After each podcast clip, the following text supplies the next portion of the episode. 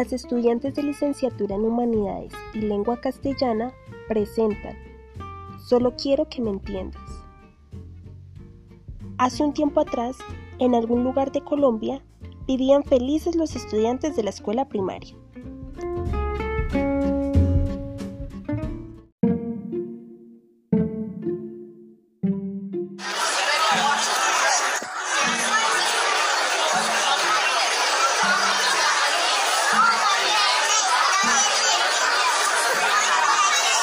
Buenos días.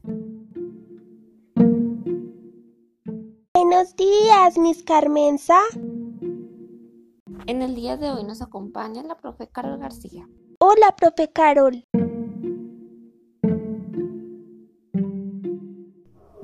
Hola chicos. Ella es nueva profesora de artes a partir de ahora. Espero la traten muy bien y no le den tantas quejas. Sí, señora, Miss Carmenza. Bueno, profe, la dejo para que trabaje con sus estudiantes. Muchas gracias, Miss Carmenza. Que esté muy bien, profe.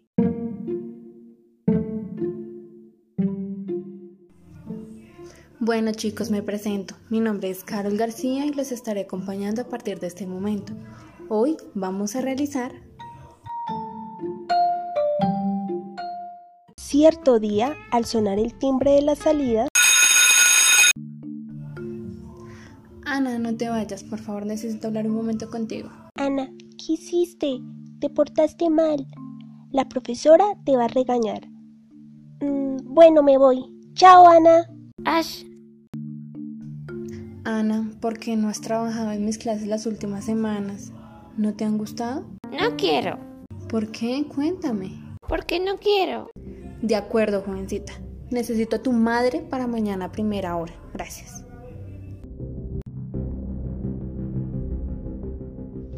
Ana se levantó enojada y se fue. Al día siguiente, Ana no fue a clase y la madre de Ana nunca se presentó. La profesora Carol decidió ir a su vivienda tan pronto saliera de la escuela.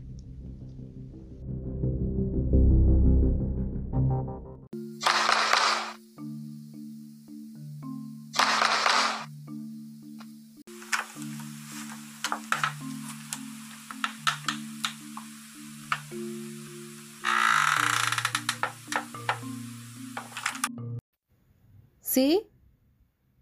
Hola, mi nombre es Carol García, soy la profesora de artes en la escuela.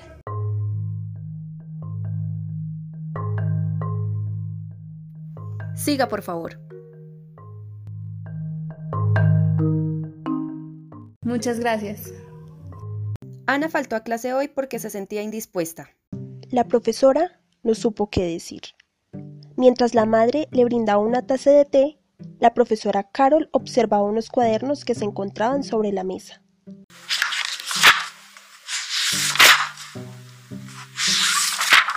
Esos cuadernos son de Ana del año pasado. ¿Son sus libros de segunda? No, son de tercero. El año pasado Ana perdió tercero.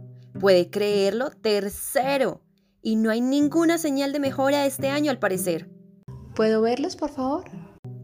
Sí, claro. Lo único que Ana ama hacer es pintar.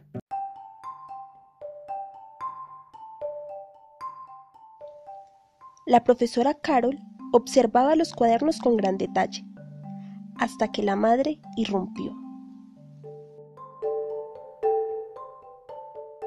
Mi hija mayor ocupa el primer puesto en cada clase.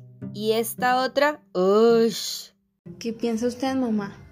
Cuénteme cuál cree que sea su problema. ¿Problema? Su actitud hacia los estudios, hacia todo. Siempre terca, siempre esa actitud. Mamá, yo pregunto por los problemas y usted me dice los síntomas. Usted está diciéndome que ya tiene fiebre y es que eso ya lo sé.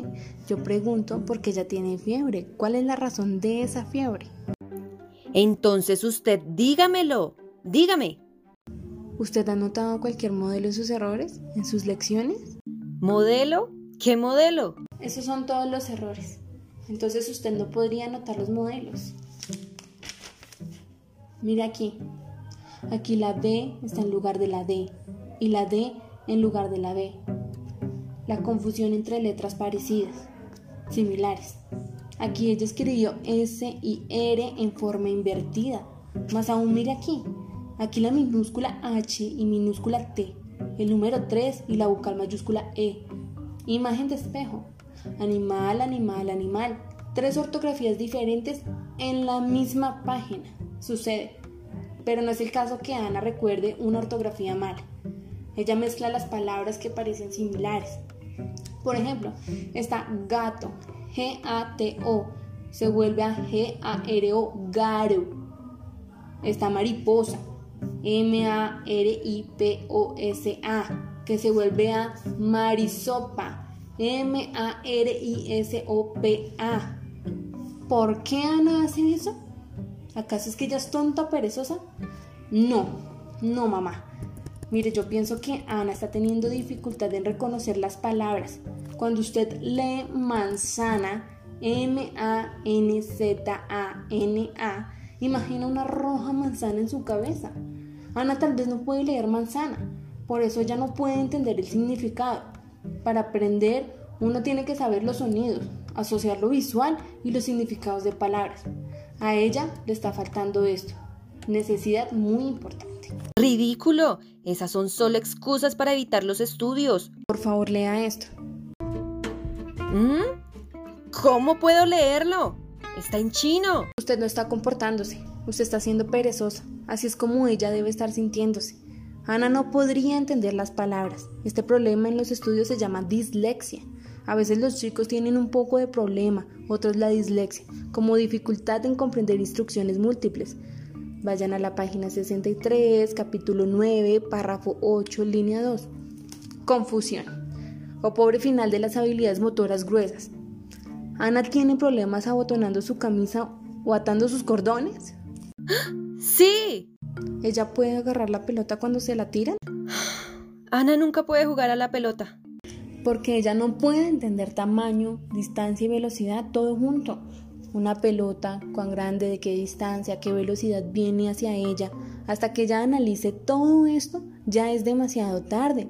Piénselo, mire, una chica de 8 o 9 años de edad no puede leer ni escribir, no puede hacer día a día las cosas normales, no puede hacer lo que otros niños hacen fácilmente, por lo que Ana debe estar pasando.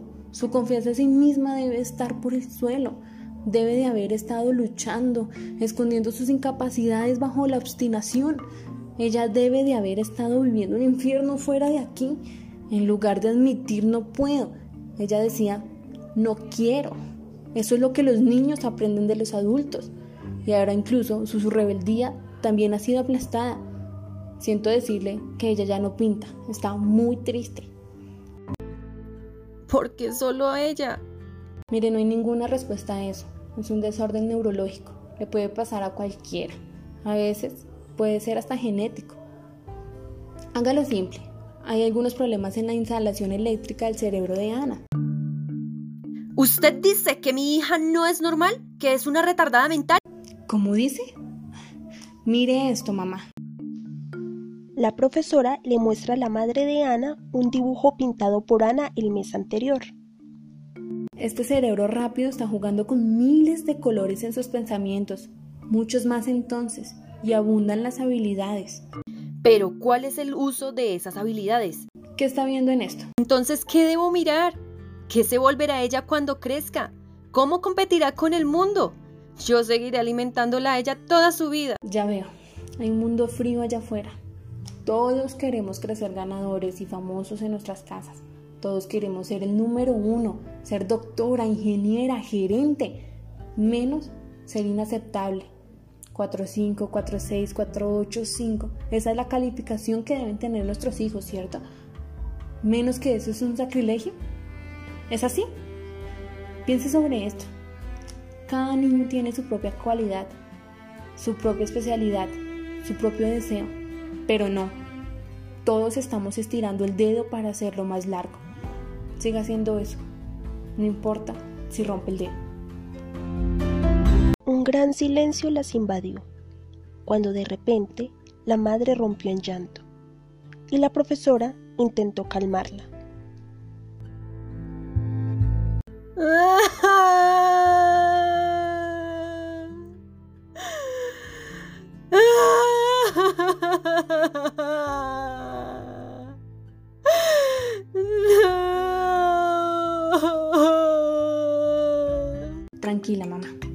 conjunto con la escuela, comenzaremos a trabajar actividades específicas para su dificultad. Lo valioso ahora es entender a su hija en todos los aspectos de su vida. En verdad es muy importante. Ella la necesita para ver en usted una guía en la que pueda confiar y aprender. Ana nos necesita. Mamá,